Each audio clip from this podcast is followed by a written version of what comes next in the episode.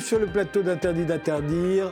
En déclarant que le droit national polonais primait sur le droit de l'Union européenne, le tribunal constitutionnel polonais a déchaîné les foudres d'Ursula von der Leyen, la présidente de la Commission, pour qui cela revient à s'attaquer aux fondations de l'Union européenne. Victor Orban en a profité pour dénoncer l'attitude de l'Union européenne envers la Hongrie et la Pologne, digne d'après lui de la défunte URSS. Le problème, c'est qu'au même moment, un ancien commissaire européen nommé Michel Barnier, candidat à la présidentielle chez les Républicains invoque la souveraineté juridique de la France et même notre Conseil constitutionnel s'y met en déclarant que la loi européenne ne peut être contraire à, je cite, un principe inhérent à l'identité constitutionnelle de la France. Alors est-ce qu'on ne serait pas tous un peu polonais par les temps qui courent Pour en débattre, nous avons invité euh, ben, Pierre Ménat, qui est diplomate, mais il n'est pas encore arrivé. Donc euh, on va passer au suivant. Je parle à mon prompteur, hein, évidemment. Max Erwan Gastino, ancien rédacteur en chef des pages politiques de la revue Limite. Vous êtes l'auteur du nouveau procès de l'Est aux éditions du CERF ou pourquoi Bruxelles s'oppose à Budapest et à Varsovie. Pour vous, la, Pologne euh, a raison de s'opposer à l'Union européenne? Alors je pense que la Pologne a, raison pour euh, au moins deux raisons. La première raison, c'est qu'en rappelant le primat de sa constitution, elle ne fait au fond que rappeler que dans l'Union européenne, il n'y a pas un peuple, mais des peuples européens, comme l'a rappelé d'ailleurs la Cour de Karlsruhe euh, en 2009. L'autre raison la Cour de Karlsruhe, c'est le tribunal le tribunal, euh, allemand. la Cour suprême euh, allemande. L'autre raison pour laquelle je pense que la Pologne a raison de s'opposer aux, juges européens, c'est qu'au fond, elle nous invite tous à nous questionner sur le sens et les finalités du projet européen. S'agit-il au fond d'uniformiser les nations européennes autour de valeurs non plus communes, mais similaires, par le droit, par l'affirmation continue du juge européen, y compris sur des domaines qui n'ont pas été délégués à l'Union européenne, ou s'agit-il de construire un projet autour d'États-nations qui gardent un certain nombre de marges de manœuvre? Joséphine Staron, vous êtes directrice des études et des relations internationales du think tank Sinopia. Vous publiez régulièrement des articles dans l'Opinion, le Figaro Vox ou sur Atlantico, notamment sur la solidarité et la cohésion dans l'Union européenne. Euh, alors vous, la Pologne, est-ce qu'elle a raison? Est-ce que vous soutenez son initiative? Je pense que ce serait un peu simplifier le débat que de décréter que quelqu'un a raison ou tort dans cette, euh, dans cette grande affaire hein, euh, polonaise.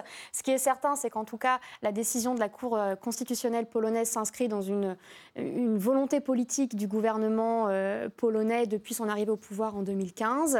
On, voit régulièrement depuis ce qu'on pourrait appeler peut-être des provocations vis-à-vis du droit européen, mais qui s'expliquent de, de, différentes manières. On, aura le temps de, de revenir là-dessus. Ce qui est certain, c'est que ça interroge sur effectivement les finalités du projet européen, l'élargissement du, droit euh, de, l'Union européenne, de l'intégration, mais euh, plus fondamentalement peut-être, ça interroge sur euh, le concept de solidarité européenne et ce que les États membres sont toujours prêts aujourd'hui à consentir et à sacrifier pour la solidarité?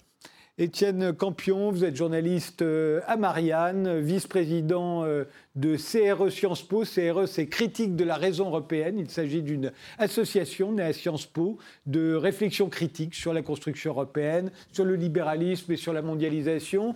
Alors, la Pologne, vous soutenez euh, la Pologne dans cette, dans cette opposition frontale avec, avec la Commission? Je ne sais pas si je soutiens, mais plutôt que de répondre Peut-être bien que oui, peut-être bien que non, la Pologne avait raison. Je vous dirais que oui, la Pologne avait raison. Ça ne veut pas dire que je crois que ce gouvernement a les bonnes idées, a euh, une, vocation démocratique. Là n'est pas la question. Mais je pense que euh, ce moment est positif parce que c'est un moment de clarification. Un moment de clarification par rapport à la question fondamentale, la plus belle question, je pense, qui appartient à la philosophie politique, est celle de la démocratie. La Pologne nous invite à nous poser la question qui consiste à savoir est-ce que nos constitutions sont supérieures aux droits européens ou pas? C'est une question fondamentale. Je pense qu'on aura le temps de, l'aborder. Je pense que euh, la philosophie politique française, la nature de l'instinct, la nature politique française est euh, profondamentalement enfin, place le cœur de la démocratie dans la souveraineté nationale. Toute la question est là-dedans. La Pologne dit le même message. Et maintenant, c'est à nous de nous poser cette question existentielle. C'est une question existentielle qu'il va falloir se poser après cet événement polonais. Alors on attend euh, toujours l'arrivée de, Pierre euh, qui est l'ancien euh, ambassadeur de France en, Pologne et l'ancien conseiller de, Jacques Chirac aux affaires européennes. Il était pris dans un, dans un embouteillage, mais il ne va pas tarder à nous rejoindre. On va donc commencer ce débat. Thierry Breton compare la Pologne à un, État des États-Unis, comme le Thierry Breton, je parle du commissaire européen hein, au marché intérieur. Il compare la Pologne à un État des États-Unis, comme le Montana ou le Texas, qui euh, euh, ne voudraient plus respecter l'article 1 ou l'article 2 de la Constitution américaine. Euh, mais est-ce qu'on peut en parler comme ça? L'Europe n'est pas un État fédéral. La Pologne est un État souverain, tout comme la France d'ailleurs est un, État souverain, ce que ne sont pas le Montana, la Californie ou, ou l'Ohio. Et il, faudrait que M. Breton relise les, traités, puisqu'en effet, les, traités européens rappellent que les États sont souverains, mais transmettent à l'Union européenne un certain nombre de compétences. Donc la réaction du juge polonais vise simplement à poser un certain nombre de limites à l'extension continue du champ d'intervention du juge européen. Pourquoi cette extension continue? Elle repose sur une certaine ambiguïté, ce qui fait qu'en effet, on ne peut peut-être pas dire que la Pologne a raison ou tort. C'est un peu plus compliqué. Euh, les traités font d'une séparation entre ce qui relève des États-nations et ce qui relève de l'Union européenne, mais vous avez ensuite des actes dérivés qui dérivent des traités. Les règlements, les directives émanantes de la Commission de Bruxelles, et puis les arrêts de la Cour de justice de l'Union européenne. Je prends un exemple récent. L'été dernier, nous étions relativement d'accord, c'est assez rare en France, sur un point, le fait que le juge européen n'avait pas à euh, interférer sur la manière d'organiser le temps de travail de nos militaires. Jean-Louis Borloo, qui n'est pas un souverainiste échevelé, expliquait dans une tribune que ce n'est pas à l'Union européenne de régler le statut de nos militaires. On pourrait élargir la question. C'est à l'Union européenne de régler quoi? Puisque, à travers un certain nombre de directives ou à travers un certain nombre de, décisions de la Cour de justice de l'Union européenne, on voit l'Union européenne intervenir sur des domaines où il n'y a pas eu de transfert de compétences. la question de l'organisation de notre armée, qui relève de la sécurité nationale, est un domaine strictement régalien, et l'article 4 du traité de l'Union européenne euh, le, rappelle. Donc, euh, je dirais qu'il y a une ambiguïté constitutive de la construction européenne, qui cherche un petit peu depuis Maastricht à ménager la chèvre souverainiste et le chou fédéraliste, euh, qui se retrouve dans les traités et qui donc occasionne à intervalles réguliers un certain nombre de tensions entre gouvernement et Bruxelles, entre juges nationaux et juges européens, pas qu'avec la Hongrie et la Pologne, il faut euh, le souligner. Mais justement, alors c'est, vous l'avez dit, euh, l'Europe, euh, l'Union européenne n'a pas de souveraineté puisque ses compétences sont uniquement les compétences que lui ont transférées des États souverains et, qui peuvent en permanence lui limiter ses compétences. donc là, il n'y a pas de souveraineté européenne. Néanmoins, mm. dans un certain nombre, parmi ces compétences, il y a la justice, il y a la liberté, il y a en partie l'immigration, c'est une compétence partagée. Donc là encore, est-ce que, la Pologne est dans son droit, justement, euh, en l'occurrence, de s'opposer à l'Union européenne, là, comme elle le fait? Joséphine? Alors, elle est dans son droit d'interroger euh, ces principes-là. Effectivement, comme on le disait tout à l'heure, le tribunal de Karlsruhe euh, en mai 2020 euh, a lui aussi interrogé la primauté du droit européen sur le droit national en disant que... Et le, Conseil constitutionnel français l'a fait cette semaine. L'a fait, et ce n'est pas la première fois. Le Danemark l'a déjà fait, la République tchèque l'a déjà fait. Mais par contre, ce qui est inédit dans cette situation, c'est deux choses. Avec la décision du tribunal constitutionnel polonais, le rejet, on va dire, du droit communautaire euh, est d'une ampleur tout à fait différente que dans les autres cas de figure. Pour la France, la République tchèque, l'Allemagne, le Danemark, c'est toujours sur des points très précis, très euh, contextuels euh, que, les tribunaux se sont opposés au droit européen. Là, la Cour de justice, enfin le tribunal constitutionnel polonais dit que l'article 1 euh, et l'article 19 du euh, traité euh, sur l'Union européenne sont incompatibles avec sa constitution. On n'est pas sur quelques points techniques, on est sur une remise en cause fondamentale des principes de l'Union européenne. Et ces principes sont de deux ordres. Un, euh, le fait euh, que l'Union européenne vise une union sans cesse plus étroite, donc une solidarité comme finalité même du projet européen. Et avec l'article 19, la, la possibilité même pour la Cour de justice de l'Union européenne de faire le droit, de dire le droit. Ce sont ces deux choses que la Pologne conteste. Et la deuxième spécificité, c'est que dans tous les autres cas de figure, les tribunaux constitutionnels ou les, juridictions étaient considérés comme légitimes. Euh, or, là, on a une vraie question qui se pose, et c'est pour ça que ça soulève les foudres de beaucoup euh, d'États et d'observateurs politiques, c'est que le tribunal constitutionnel polonais, aujourd'hui et depuis 2015, euh, et toutes les réformes engagées par la Pologne pour contraindre le système judiciaire, eh bien, ce tribunal est accusé, à tort ou à raison, d'être illégitime, voire illégal, et donc pas dans son droit. Donc c'est bien l'état de droit européen euh, auquel la Pologne euh, s'attaque euh, là, Étienne Campion. Mais toute la question, c'est de savoir ce qu'on met derrière l'état de droit. c'est une notion qui n'est pas clairement définie dans les traités. C'est-à-dire qu'on dit oui, mais les Polonais ont adhéré au traité. Oui, sauf que dans les traités, il n'est pas question, par exemple, de questions comme le mariage pour tous. Euh, ce sont des, questions morales, en fait, sur, sur lesquelles les Européens de l'Ouest posent leur définition. À l'Est, on a une autre vision de ce que doit être la démocratie. On fait passer la souveraineté nationale et populaire avant l'état de droit.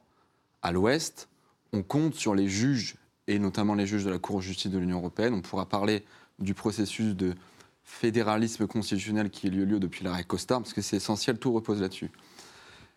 Tandis qu'à l'Est, on fait passer euh, la souveraineté nationale avant ces questions d'état de droit. Et on a une vision bien différente de, ce que les Français peuvent avoir. On a une vision bien plus pragmatique, bien plus liée aux intérêts économiques. Il faut être, à mon avis, il faut, il faut recentraliser la question. Nous, Français, on a tendance à voir l'Europe de façon idéologique. C'est la phrase de Mitterrand, la France est notre patrie, mais l'Europe est notre avenir. on projette énormément de choses sur l'Europe. Les Polonais, c'est assez simple. Il y a une question économique. Et c'est pour ça, justement, que la Commission, dès euh, le 7 octobre, le 8 octobre, dès le lendemain, a répondu en disant Vous n'aurez pas les 32 milliards du plan de relance. On est. En fait, ce qui est intéressant là-dessus, moi, ce qui m'intéresse d'analyser, c'est la réaction des européistes. Mmh. La réaction, elle a été quoi? Elle a été brutale, dans un premier temps. Elle a été épidermique, mais elle a surtout été idéologique. C'est-à-dire que Clément Beaune, les européistes français, les journalistes aussi, ont tout de suite vu un euh, gouvernement dangereusement réactionnaire s'opposer à l'état de droit. Non, ils ont juste rappelé un principe essentiel, qui est que la Constitution est supérieure au traité. Alors, des gens ont fait Je rappelle que dans la Constitution française, et j'imagine polonaise, il y a le fait qu'on est membre de l'Union européenne. Certes, et, certes donc, et que donc ça nous crée un certain nombre de devoirs. Bien sûr, mais toute la question est de savoir si notre Constitution est au-dessus ou en dessous du traité sur l'Union européenne. Il faut rappeler quelque chose quand même, le traité de Rome est un traité d'ordre de droit international. C'est après, avec l'arrêt Costa contre Enel, que la Cour de justice... Rappelez-nous de... quoi il s'agit, puisque pour vous c'est fondamental. C'est fondamental en fait, puisque dès les années 60, la Commission d'une main et la Cour de justice de l'Union européenne partent avec Walter Einstein à l'époque, est peut-être les plus européistes euh, de l'époque, dans un procédé qu'on pourrait appeler aujourd'hui fédéralisme constitutionnel. C'est-à-dire qu'en gros, il y a les constitutions qui sont là, qui sont la, carte d'identité politique des peuples, si vous voulez. Une constitution, elle remonte à une histoire, elle, s'est faite dans la, dans la douleur. on n'est pas arrivé à la constitution de 58 comme ça. Mais ça pose un problème pour les européistes, parce qu'à un moment donné, il y a des politiques qui doivent être faite pour énormément d'États en même temps, sauf que les constitutions sont différentes. Et c'est à ce moment que des juges, qui euh, étaient à l'époque la CJCE, qui est devenue la CJUE, décrètent dans un arrêt qui s'appelle Costa, après l'arrêt Van Gendelus qui était lu en 1953, mais en gros, que le droit constitutionnel, le droit européen, le droit communautaire, on l'appelle à l'époque, sera supérieur aux constitutions. Donc c'est un procédé furtif, furtif parce que ne se fait pas à la une des journaux, etc., mais bien réel. Et à partir de là, les juges, eux, vont interpréter ce qu'ils veulent des traités. Et c'est comme ça qu'on va en arriver. Moi, j'aime bien rappeler ça euh, aux gens qui sont à la fois européistes et de gauche, qu'il y a eu non seulement un choc juridique avec cet arrêt-là, mais il y a eu un choc libéral, libéral, voire ultra-libéral, grâce à cette interprétation des traités. Je rappelle que dans les années 2000, les juges de la, de Cour de justice de l'Union européenne ont pondu des jurisprudences systématiquement en faveur notamment du travail, travail détaché, de euh, la mise au banc d'un certain nombre de droits de travail dans certains pays, etc. Donc tout ça est essentiel et c'est pour ça que la question démocratique se pose. C'est pas simplement l'état de droit, les méchants conservateurs polonais contre la gentille Union européenne. C'est une question fondamentale, existentielle qui. Joséphine Staron?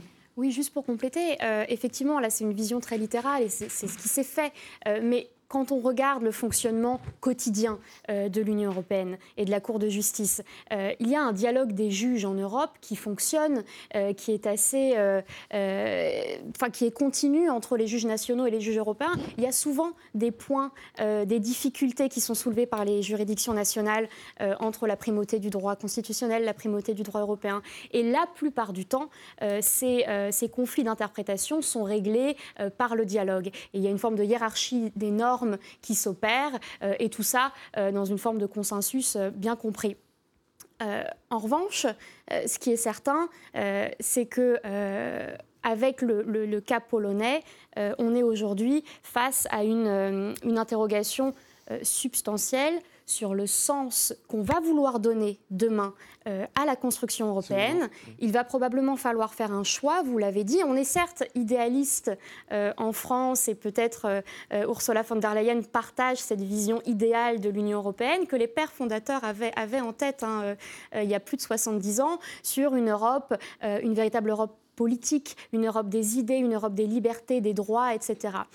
Maintenant, euh, peut-être que le cas polonais, le cas hongrois et d'autres qui ne manqueront pas d'arriver euh, nous invitent à faire un choix euh, entre cette vision idéaliste, celle qu'on voudrait voir advenir, et une vision plus pragmatique qui, au vu des défis transnationaux auxquels on va devoir faire face en Europe, et là j'inclus tous les pays européens, que ce soit la Pologne, la France, l'Espagne, l'Italie, la Grèce, un choix entre cette vision idéaliste, une vision pragmatique qui implique un renoncement.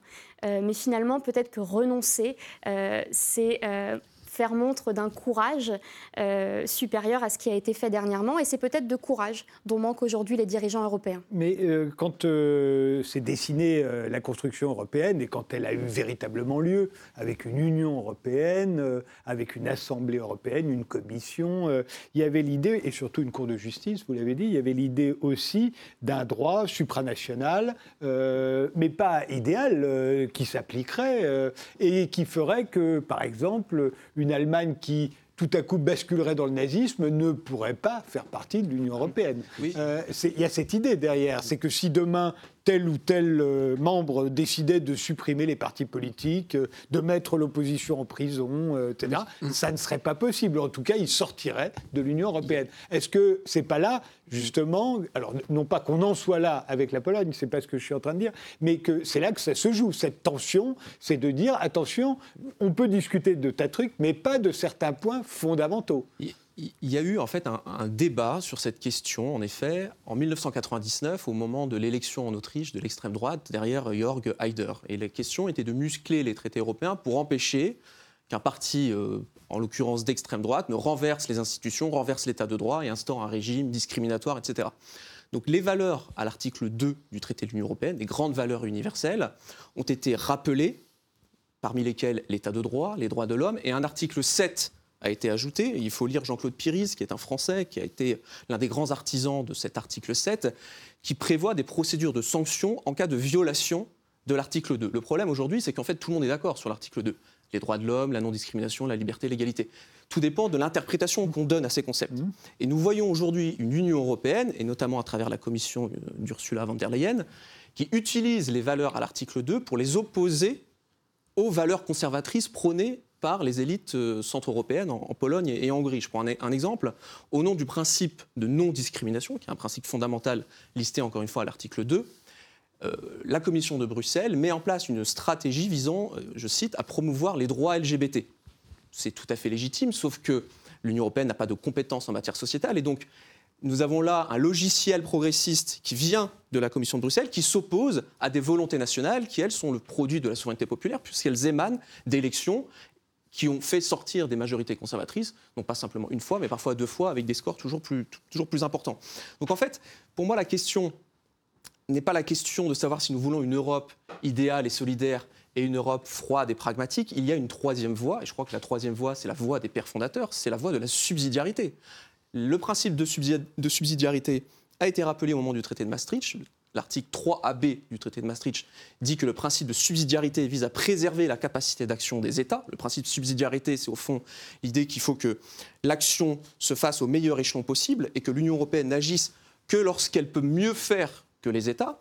Et le principe de subsidiarité a lui aussi été rappelé au moment du traité de Lisbonne et prévoit, pour maintenir cette distinction entre ce qui relève de l'Union européenne et ce qui relève des États, un certain nombre de mécanismes, notamment la possibilité pour les parlements nationaux de faire un certain nombre de remontrances lorsque le droit de l'Union européenne outrepasse mmh. son champ d'action légitime vous avez les parlements nationaux et puis vous avez aussi les constitutions qui peuvent servir de contrepoids. Si, vous voulez, moi je pense qu'il faut émanciper la notion de contre-pouvoir simplement du cadre national. Nous avons besoin de contre-pouvoir dans le cadre national, dans le cadre du face-à-face entre citoyens et États. Il faut élargir ce concept au champ de l'Union européenne et prévoir des contrepoids nationaux lorsque l'Union européenne va trop loin. Et je crois que euh, le concept d'identité constitutionnelle est à ce titre tout à fait intéressant. Il est rappelé à l'article 4 du traité de l'Union européenne. Et je donnerai simplement un exemple qui montre que la Constitution, les constitutions peuvent servir de filtre, y compris en France. En 1999, lorsque la France avait signé euh, la charte des langues régionales et minoritaires, euh, Jacques Chirac avait demandé au Conseil constitutionnel son avis. Et le Conseil constitutionnel avait dit cette charte est anticonstitutionnelle puisqu'elle va à l'encontre du principe d'unicité et d'indivisibilité de la République, ce ne sont pas des valeurs juridiques abstraites, ce sont des valeurs historiques, culturelles françaises, fondamentalement républicaines, qui sont venues ici s'opposer à une, charte européenne. Donc voilà, chaque nation a ses valeurs. Les constitutions rappellent aussi des valeurs historiques. Je crois qu'il faut en tenir compte, sinon nous n'avancerons pas sur les sujets sur lesquels l'Union européenne pourrait en revanche davantage agir. Euh, est-ce que c'est quoi le problème pour vous entre on parle toujours de la, Hongrie et de la Pologne vis-à-vis de, l'Europe de l'Ouest, par exemple. Qu'est-ce qui nous sépare? Qu'est-ce qui fait qu'éventuellement, euh, la Commission européenne pourrait aller chercher un peu des poux constamment euh, euh, chez les uns et les autres? Est-ce que c'est parce qu'ils sont fondamentalement réactionnaires ou illibéraux Ou est-ce qu'il y a un vrai problème? C'est tout le sujet du très bon livre de Max Erwan que je vous invite à lire. Mais vous m'invitez à citer la philosophe Chantal Delsol, qui a une phrase qui résume assez bien en fait ces clivages qu'on est en train d'aborder, qui dit Les Européens regardent à l'Est, ils voient des attardés, des dangereux réactionnaires. Les, les Européens de l'Ouest. Les Européens de l'Est, quant à eux, ils regardent à l'Ouest et ils voient des suicidaires. Alors, la phrase, elle est ce qu'elle vaut, elle, est, forte, elle est polémique, elle est brutale. Mais il y a tout l'enjeu qui est l'enjeu des valeurs. Aujourd'hui, j'avais une, description assez matérialiste des intérêts de la Pologne, mais c'est l'ensemble de l'Europe qui a une vision assez matérialiste aujourd'hui en réalité. On ne raisonne plus que en chantage au plan de relance pour la Pologne. C'est pragmatique, vous disiez tout à l'heure, l'avantage des, pays de l'Est, c'est qu'ils sont pragmatiques. Là, Ursula von der Leyen, elle a été pragmatique, elle leur a dit, bah, vous n'aurez pas l'argent, point.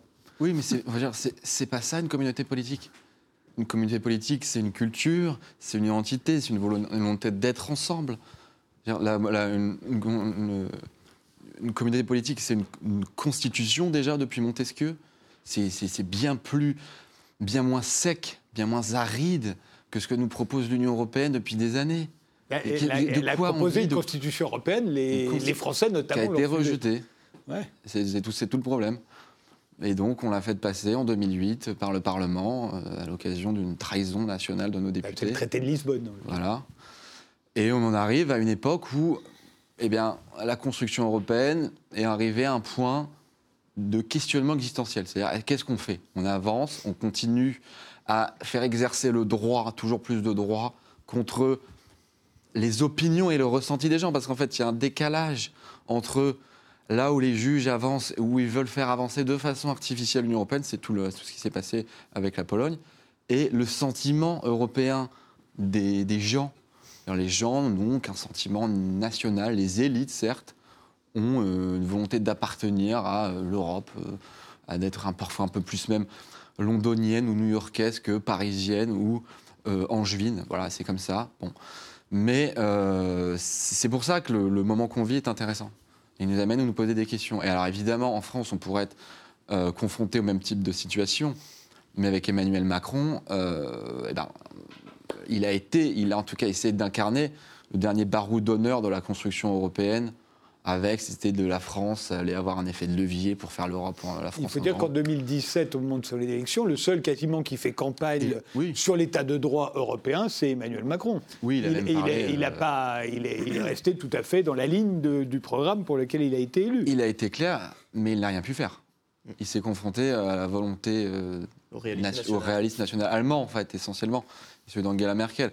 En gros, il a eu son grand projet, qui était celui du discours de la Sorbonne, qui était de dire on va faire la souveraineté européenne. C'est antithétique par essence, puisque souveraineté, c'est un peuple. Est-ce qu'il y a un peuple européen? Il y a des peuples européens. C'est des, choses tellement essentielles que c'est bizarre de les rappeler. Mais bon. Et euh, il a échoué. Il a échoué parce qu'Angela Merkel était tenue par les intérêts allemands. Donc sur il a obtenu quelques concessions sur, sur la dette. Mais, il n'a pas été beaucoup plus loin que ça. On l'a vu avec la crise du Covid, à quel point les nations européennes étaient divisées. Et je pense qu'on est susceptible de vivre un retour au réalisme national. Alors ça ne se fera pas avec Emmanuel Macron en France, c'est certain, mais on voit qu'à l'Est, ça bouge. Peut-être pas dans notre sens à nous et avec nos valeurs. Je ne suis pas fan des valeurs polonaises ou hongroises, mais ça peut se, se passer par là. Je vous interromps, on fait une pause et on se retrouve juste après en espérant que Pierre Ménal, l'ancien ambassadeur de France en Pologne, nous aura rejoint d'ici là.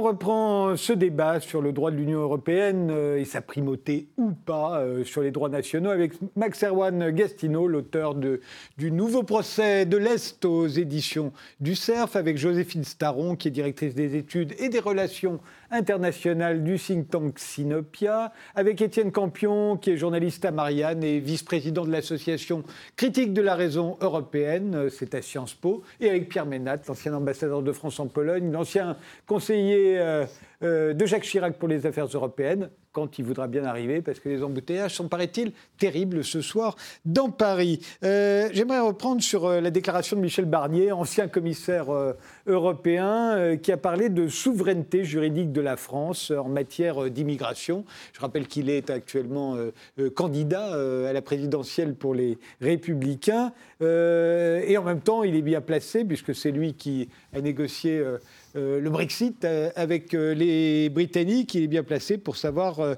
que l'immigration, c'est une compétence partagée, une compétence à la fois de l'Union européenne pour décider des conditions d'entrée en Europe, et puis avec les États qui, eux, ont le droit de dire, bah, nous, on veut tant d'immigrés, et pas plus, ou pas moins.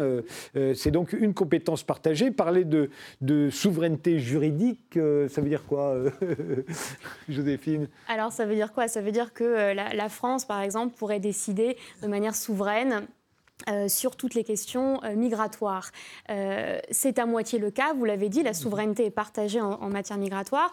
Ce qui est intéressant surtout, c'est de comprendre pourquoi Michel Barnier parle de ça. Aujourd'hui, quand on regarde les, sondages d'opinion, que ce soit en France ou partout ailleurs en Europe, l'une des préoccupations les plus importantes des citoyens européens, c'est la question migratoire. Pourquoi? Parce qu'en 2015, on a eu une crise migratoire euh, très euh, importante, assez violente, même si elle avait été prévue et, euh, par beaucoup, mais en tout cas, rien n'avait été fait pour l'anticiper, et qu'il y a eu un traumatisme depuis. donc les Européens... Le traumatisme est d'autant plus grand qu'on a eu peu d'immigrés dans son pays, vous avez remarqué Notamment. voilà. En Allemagne, où ils en ont pris un million, ils sont moins traumatisés qu'en France, par exemple.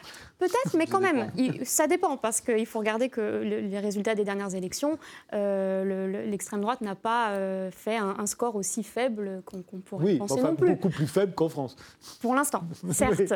Euh, mais en tout cas, c'est une vraie préoccupation des Européens. C'est également une préoccupation en Pologne, c'est une préoccupation en Hongrie. Ça explique d'une certaine manière pourquoi les peuples européens peuvent être frileux vis-à-vis de l'UE de temps en temps, et surtout sur cette question migratoire. mais ce qui est certain, c'est que les Européens attendent beaucoup de l'UE sur ces questions migratoires. On n'est pas prêt pour la prochaine crise. Depuis 2015, presque rien, je ne dirais pas rien, mais presque rien n'a été fait au niveau euh, de l'Union européenne pour anticiper euh, une prochaine crise. On a des tas de négociations, des tas de débats, euh, mais ça n'a rien donné concrètement. Donc dans les faits, si ça recommence, et, ça devrait recommencer, tous les signaux sont, le disent, hein, nous, nous, préviennent, nous ne sommes pas prêts. Et ça, les citoyens le sentent bien. Alors Michel Barnier tente de parler de souveraineté juridique pour rassurer. oui, mais et alors, même si on est souverain juridiquement, que ferait-on? Euh, Que ferait-on de plus? Que ferait-on différemment? Il y a une initiative en ce moment de 12 pays européens la plupart sont des pays de l'Est, mais je crois qu'on a également le Danemark et la Grèce, donc un pays du Nord et un pays du Sud, qui euh, ont déclaré vouloir construire des murs, des barbelés, comme ça a été fait euh, en 2015, 16, 17, pour contrer les flux migratoires. Et la Commission européenne a tout de suite rétorqué qu'elle ne financerait pas, elle n'aiderait pas à financer des projets de construction de, murs ou de barbelés. mais ça montre bien. Il faut que c'est contraire au traité c'est contraire au traité, mais ce sont des États qui cherchent une solution, qui n'est pas la bonne, parce que de toute manière, quand on veut euh, quitter son pays, quand on fuit son pays, c'est qu'on n'a pas le choix, et donc ils trouveront d'autres routes, d'autres mm. chemins. Ça ne peut être qu'une solution temporaire. Mais ce que ça dit, en revanche, c'est que les États, et même les États qu'on peut dire être plus eurosceptiques que d'autres, même si je ne suis pas certain que la Pologne et la Hongrie soient eurosceptiques puisqu'elles ne veulent pas sortir de l'Union européenne, eh bien même ces États-là veulent une solution, une solution européenne à la crise migratoire. Mais euh, reconnaissez que la Grande-Bretagne, une des raisons du Brexit, c'est justement parce que les Anglais, enfin les Britanniques ne voulaient plus se plier à une politique commune en matière d'immigration.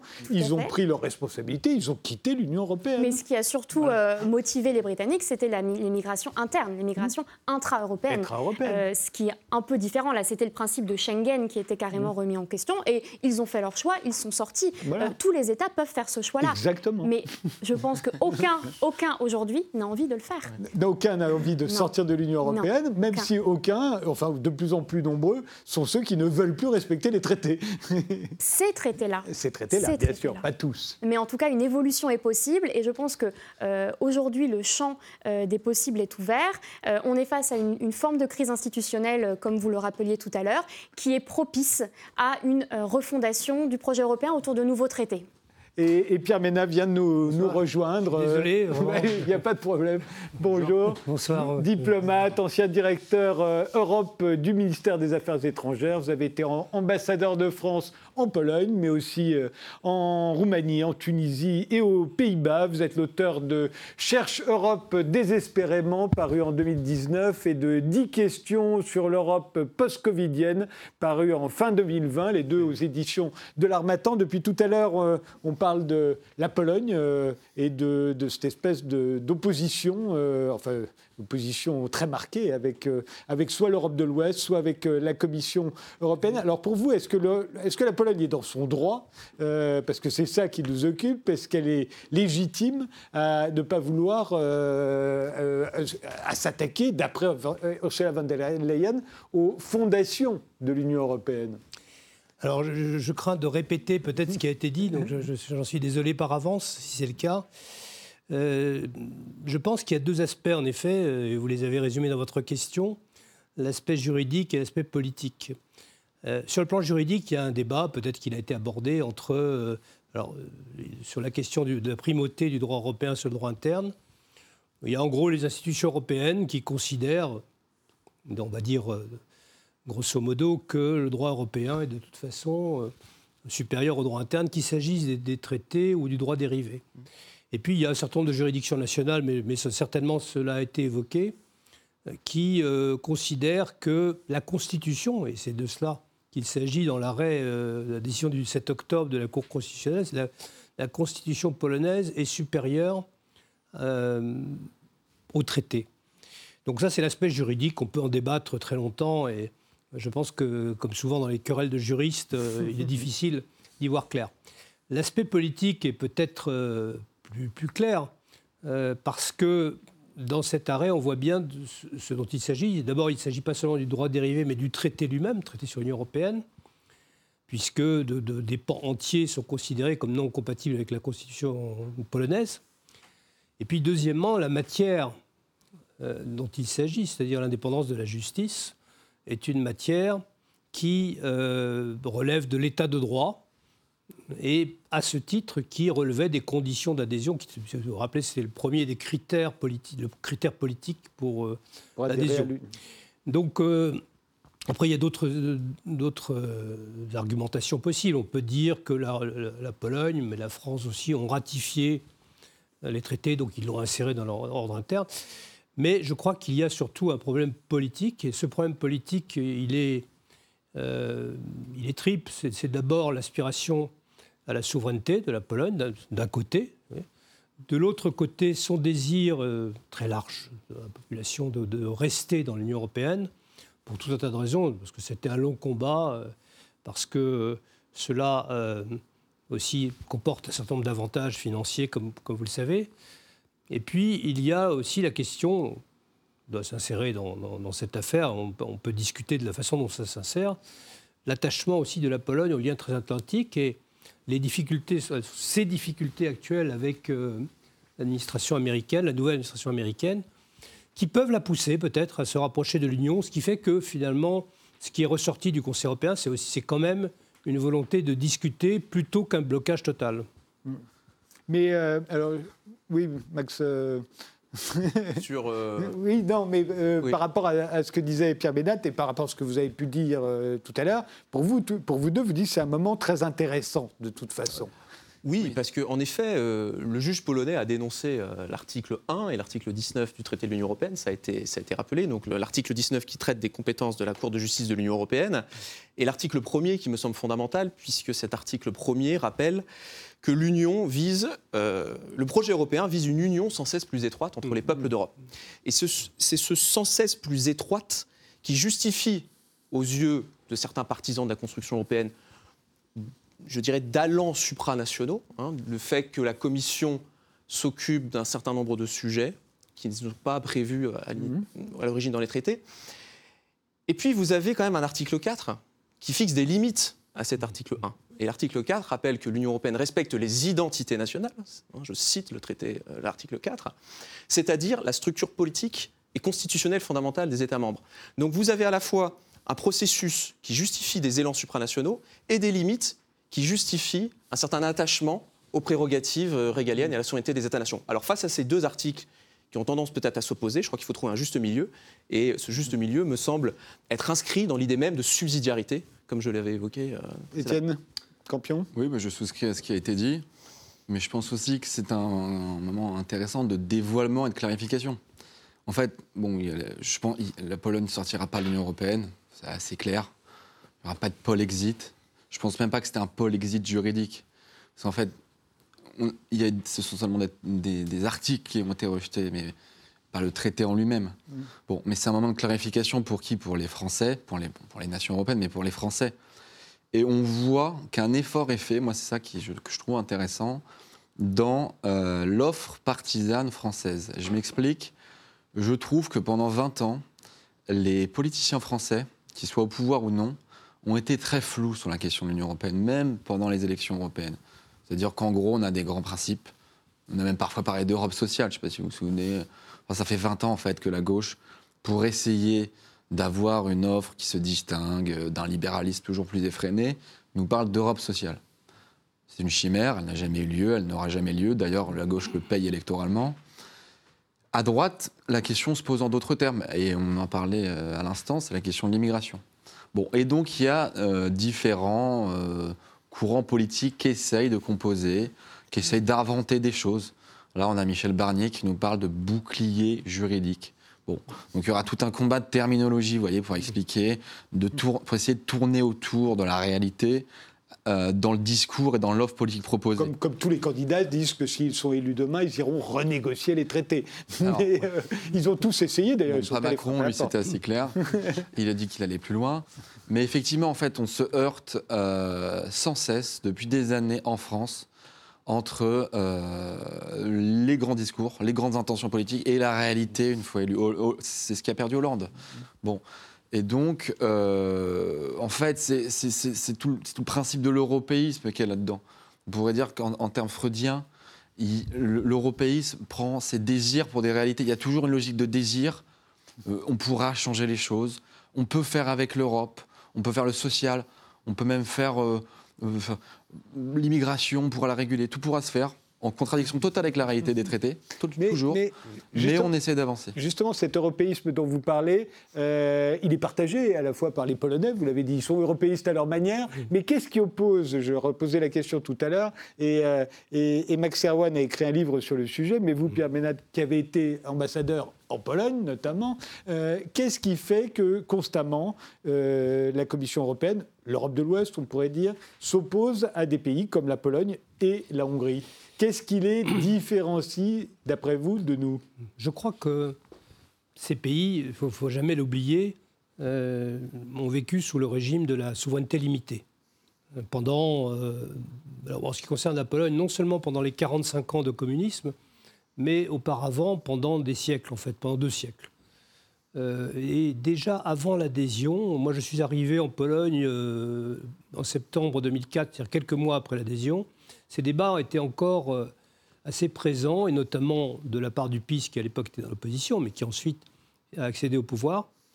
Et euh, l'idée, c'est on n'a pas, on s'est pas débarrassé de, notre souveraineté, de, la tutelle de Moscou pour avoir celle de Bruxelles. Donc, ils ont essayé. Alors, il y a eu une période ensuite, le PIS était au pouvoir entre 2005 et 2007. Ensuite, il y a eu une assez longue période de sept ans pendant laquelle pour reprendre les termes qui ont été utilisés, le gouvernement était plutôt européiste avec le gouvernement de Donald Tusk. Euh, et puis ensuite, le PIS est, revenu au pouvoir, mais de façon euh, beaucoup plus solide, avec une majorité absolue.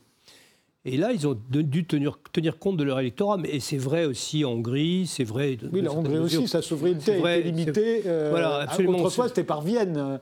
Oui, alors ça, si on veut remonter encore plus, effectivement, euh, il y a un nationalisme hongrois. Le, pour ce qui concerne la Pologne, c'est plus du souverainisme que du nationalisme, encore qu'il y a des aspects nationalistes. Donc, ils ont été conduits, si vous voulez, pour, pour pouvoir, je dirais, pour simplement répondre à leurs électeurs, ils ont été conduits à prendre un certain nombre de décisions qui, euh, qui sont un peu discutables, assez discutables, de la, part de la Commission. Par ailleurs, la Commission, il ne faut, pas, faut pas se le cacher, euh, parfois on fait trop, parce que ça, a été dit tout à l'heure, dans le traité, il y a des limites. Il y a des compétences exclusives, il y a le, principe de proportionnalité, euh, il, y a, le fait que la, la, subsidiarité, ça veut dire simplement que quand une compétence n'est pas attribuée à l'Union, euh, elle appartient aux États et la justice n'est pas euh, une compétence euh, de l'Union. c'est une compétence partagée. Mm. Mais l'organisation de la justice est une compétence des États. Donc, dans ces conditions, je pense qu'il y a des responsabilités des deux côtés. Alors, peut-être que maintenant, vu la situation à laquelle on est, on est parvenu, peut-être qu'il peut y avoir effectivement un dialogue. Vous avez vu que peut-être que déjà le Premier ministre polonais a indiqué qu'il renonçait à un des aspects, en tout cas c'est ce qui est sorti du Conseil européen de vendredi dernier, qui renonçait à un des aspects de, euh, de, la réforme qui était la création de chambres disciplinaires. on ne sait pas très bien dans quelles conditions, mais aujourd'hui on n'est pas dans... Enfin, on n'a pas l'impression d'être dans un combat frontal, on va peut-être y arriver, effectivement, parce qu'il y a, y a un peu de part et d'autre des élections qui se préparent, et donc euh, un positionnement politique. Euh, je pense qu'il euh, est possible de parvenir à un compromis. Alors, euh, Max Awan Gassino, vous qui avez écrit le nouveau procès de l'Est, cette histoire de chambre disciplinaire, qui est une des raisons pour lesquelles de le bisbille entre la Pologne et, l'Union européenne, est-ce que ça, bah, si c'était nous qui avions un, procès de, un, progrès, un projet de chambre disciplinaire, ou l'Allemagne, personne n'aurait rien dit Et est-ce que ça veut dire qu'on les a dans le collimateur, un peu comme on a dans le collimateur Victor Orban, mmh. qui, qui quand il a une idée, on la regarde à trois fois en se disant qu'est-ce que ça cache euh, on, peut, on, peut quand même se poser la question. Euh, en effet, l'idée a été d'introduire une chambre disciplinaire qui, euh, d'après certains, certains juristes, pose le risque de remettre en cause l'indépendance, de la justice. Ah au nom d'un principe de précaution judiciaire, l'Union européenne dit stop à cette réforme. Un, principe, un tel principe de précaution pourrait faire jurisprudence et aussi s'appliquer à d'autres États. Nous avons souvent en France un débat sur le lien qui relie le parquet au ministère de la Justice. Donc, on pourrait très bien imaginer demain l'Union européenne s'immiscer dans la réforme judiciaire française et imposer un logiciel qui serait différent de notre histoire, puisque le lien qui relie le parquet au ministère de la Justice, mhm. c'est largement euh, n'est plus aussi fort qu'avant, mais il, existe encore. Il est le produit de notre histoire, notamment de notre histoire républicaine. Simplement, peut-être pour compléter ce que disait Monsieur l'ambassadeur, et en effet, euh, ce qui nous différencie, je pense, c'est deux choses. La première chose, ça a été dit, une histoire de petites nations qui ont été longtemps dominées par, par des empires et qui sont dominées, pour euh, citer l'historienne Alexandra Léniel, par une psychologie de l'incertitude nationale. Elles sont convaincues que leur devenir est tout, peut toujours, à tout moment, être mis entre parenthèses. Mmh. Et la deuxième chose, c'est, je dirais, sur le, terrain culturel, pas simplement sur les questions familiales et sociétales. Vous avez un débat sur qu'est-ce que la nation. Je crois que, au fond, l'Europe occidentale a une conception habermasienne de la nation. Donc je, m'explique. De Jürgen Habermas, le grand philosophe allemand, je dis grand euh, sans, sans, ironie, il a une très grande influence et au fond, il a cherché à redéfinir le lien qui unit les citoyens à leur État, en expliquant que pour éviter de retomber dans le nationalisme, soit l'exaltation de spécificités culturelles et spirituelles nationales, il fallait construire ce lien sur le droit. Nous sommes fiers d'être français parce que notre Constitution nous assure un certain nombre de droits et de libertés. Point. Eh bien, les Hongrois et les Polonais disent ce n'est pas simplement ça, la nation. La nation, ce n'est pas simplement une entité juridique, c'est aussi une patrie charnelle, c'est aussi un enracinement, euh, c'est aussi une histoire, des mœurs, des traditions. Et d'ailleurs, nos mœurs, nos traditions hongroises et polonaises sont les diverses modalités d'expression d'un terreau civilisationnel européen façonné par des siècles de christianisme. Donc vous avez au fond une conception plus identitaire que juridique de la nation qui, me semble-t-il, complète notre vision à nous, Ouest européens, plus juridique que culturelle. Les deux font partie de l'héritage européen. Joséphine. C'est d'ailleurs la promesse de l'Union européenne. Quand on regarde la devise de l'UE, c'est uni dans la diversité. Euh, c'est une promesse extrêmement ambitieuse euh, qui est d'essayer de, concilier constamment la préservation de la diversité intra-européenne qui existe et qui est, dans l'article 2 hein, euh, comme valeur fondamentale. Cette diversité doit être préservée et valorisée. Et en même temps, fournir un cadre institutionnel et réglementaire capable de, euh, jeter des règles communes, des règles du jeu communes aux États européens pour avancer ensemble sur des projets. moi, j'aimerais revenir sur, sur un point. Je trouve que les visions sont presque un peu pessimistes euh, quant à euh, l'avenir de, l'Union européenne. Depuis quelques années, on a, des avancées, même en matière d'Europe sociale. C'est vrai qu'on est loin, on est extrêmement loin d'une Europe sociale. Mais il y a des volontés. Et euh, quand Emmanuel Macron parle à la Sorbonne de souveraineté européenne, certes, on en est encore très loin, mais il y a cette volonté. Elle est peut-être idéale, mais elle s'inscrit selon moi, euh, sur un, principe de réalité politique qui est qu'on n'a pas le choix. Euh, et peut-être que les Polonais, les Hongrois euh, s'en rendent compte quand ils sont plus de 70% à vouloir rester dans l'Union européenne. On n'a pas le choix que d'être européen, que d'être dans une forme de solidarité européenne aujourd'hui, parce qu'on n'est pas tout seul, parce qu'on est face à un contexte international qui nous oblige aujourd'hui à penser en commun. Donc certes, euh, le souverainisme et la nation ont toujours un rôle à jouer, et il faut revoir la subsidiarité, il faut réinterroger cette répartition des compétences qui euh, peut-être n'est plus adaptée, qui probablement n'est plus adaptée aux défis euh, d'aujourd'hui et de demain. Mais en revanche, de là à penser qu'il faille revenir à une souveraineté nationale, nationale euh, sur euh, Dans beaucoup de domaines, euh, je pense que c'est se tromper et surtout faire un choix historique qui serait contraire à nos intérêts. Mais alors justement, Pierre Ménat, il y a eu pendant très longtemps un vaste consensus politique en faveur de la construction européenne. Même Jacques Chirac, dont vous avez été le conseiller à un moment, qui avait joué l'anti-européen, est revenu très vite dans le, rang. Les, Français sont majoritairement pour rester dans l'Europe. Les candidats qui euh, se sont aventurés sur le terrain d'un Frexit n'ont jamais fait euh, grand-chose euh, aux élections. Est-ce qu'il n'y a pas en ce moment à la fois tout le monde en France veut rester dans l'Union européenne, mais en même temps, tout le monde a l'air de, vouloir faire semblant euh, de, la combattre? Est-ce qu'il n'y a pas une mauvaise foi? Est-ce que finalement, on ne se sert pas de l'Union européenne en France pour faire passer ou lui mettre sur le dos tout ce qu'on n'assume pas? Bien sûr, tout à fait. Vous avez raison. Il y a, cela. Euh, il y a aussi un déficit, je crois, d'explication. Ce que je j'écris dans, dans, les deux livres que vous avez bien euh, voulu citer. il y a un déficit d'explication. Je prends un exemple qui vient d'être cité euh, tout à fait de façon remarquable, la question de la souveraineté européenne. Donc c'est une notion qu'on a avancée et en fait je ne suis pas sûr que les Européens et d'abord les Français, ou les Allemands ou qui que ce soit d'ailleurs, sachent exactement ce que c'est. Parce que, cela a été dit, il y a des domaines où la compétence de l'Union est exclusive et là on peut parler de, de souveraineté européenne, mais En fait, ces domaines sont assez limités. Vous savez, c'est la concurrence, le marché intérieur, les, droits les affaires de douane, et puis les deux nouvelles, si je puis dire, les deux plus récentes, c'est la pêche et la monnaie commune, la monnaie unique pour les pays de la zone euro. Donc en fait, il y a très peu de compétences exclusives.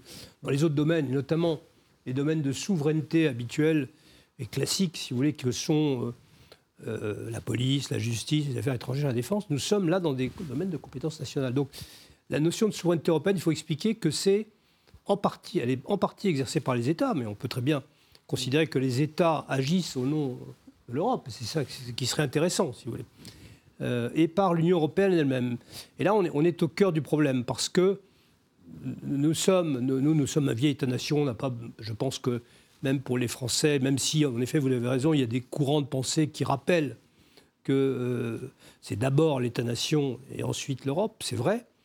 Euh, mais je crois que on, pourrait expliquer aux, Français que la, construction européenne n'est en, aucun cas l'abandon de l'État-nation. Et de ce point de vue, euh, l'affaire polonaise, est, je pense, est intéressante parce que euh, j'ai entendu euh, un commissaire européen récemment, pour ne pas le citer, Thierry Breton, qui disait, vous voyez, c'est comme aux États-Unis. C'est comme aux États-Unis. Ah, vous avez parlé, pardon, je, je, suis désolé.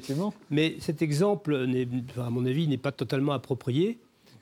pourquoi? Parce que, vous allez dire, bon, certains disent, on on est en Europe dans un système fédéral. Alors, on n'est pas dans un système fédéral. On est dans un système fédéral au sens où un certain nombre de compétences ont été déléguées, mais aux États-Unis, le, système fédéral fait que l'État, quand il délègue des compétences, les délègue totalement. Totalement. C'est-à-dire que on n'imagine pas, par exemple, pour adopter un budget ou un plan de relance, vous n'imaginez pas euh, le président des États-Unis convoquer les gouverneurs des 50 États ou Mme Merkel ou son successeur, le chancelier Scholz bientôt, convoquer les, les 16 lenders. C'est impossible. Donc nous avons quand même euh, une construction européenne, une Union européenne qui préserve les États. Et c'est pourquoi je pense que dans les domaines de souveraineté, en effet, si on veut progresser vers cet idéal européen dont vous parliez et qui est très important, je crois qu'il faut trouver peut-être de nouvelles modalités, hein, notamment sur les, nouveaux sujets que sont euh, la politique étrangère et la défense. Moi, je propose, euh, dans mon premier livre et dans mon second livre, je propose, enfin peut-être mon deuxième, parce que c'est peut-être pas le dernier, je propose qu'on reprenne une idée, on ne va pas l'appliquer à la lettre, mais qu'on reprenne une, idée qui, avait été euh, présentée par le général de Gaulle sous la forme du plan Fouché. Euh, qui, le plan Fouché en 61 était un plan précisément d'union politique et de défense. Certains disent que le général de Gaulle était anti-européen. Il a proposé le, plan le plus ambitieux pour la politique étrangère et la défense. Et, peut-être aussi la culture, la justice, la, police. Mais avec une construction euh, à la base étatique. Et pourquoi ça avait été écarté à l'époque? D'abord parce que il y avait le problème du Royaume-Uni, et qui nos partenaires voulaient que le Royaume-Uni soit dedans. Donc aujourd'hui, il est parti. vous voyez un cheval de Troie américain. voilà, mais il est parti. Oui, enfin, il voulait surtout, je crois, qu'il soit dedans pour justement porter aussi son, son, allié américain. Et puis deuxièmement, surtout, tous nos alliés continuent, le problème continue aujourd'hui. Nos alliés ont toujours dit, tout, tout ce qui concerne la défense, affaires étrangères, on ne peut pas concevoir des efforts européens qui ne soient pas sous l'égide de l'OTAN. Et ça, c'est un blocage, évidemment, qui continue aujourd'hui, bien que l'OTAN n'ait plus du tout le même sens que dans les années 60. Parce que dans les années 60, l'OTAN, c'était un organe de défense contre, euh, en gros, l'Union soviétique. Et, le fait que les, Américains euh, s'appuyaient sur nous, Européens, en disant vous allez nous aider dans un grand ensemble commun qu'on appelle l'OTAN, à lutter contre l'Union soviétique. Aujourd'hui, le problème est un peu différent, mais cela dit, ce qui est intéressant, c'est aussi que pour un pays comme la Pologne, certes, l'Union soviétique n'est plus l'ennemi, mais la Russie, si je puis dire ici, donc euh, n'est pas n'est pas considérée comme un, grand ami, si vous voulez. Donc, euh, et n'oubliez pas une chose, c'est que euh, M. Kaczynski, qui est le, président du parti droit et justice, son frère qui était président, est, est mort dans un accident d'avion lorsque ils ont atterri pour précisément la, cérémonie où on aurait dû euh, avoir une sorte de pardon pour le massacre de Katyn. Donc, euh, ceci est resté dans la psychologie de la famille Kaczynski. Je suis obligé de vous interrompre. on a déjà dépassé le temps imparti. Merci tous les quatre d'avoir participé à ce débat. Merci de nous avoir suivis et rendez-vous au prochain numéro.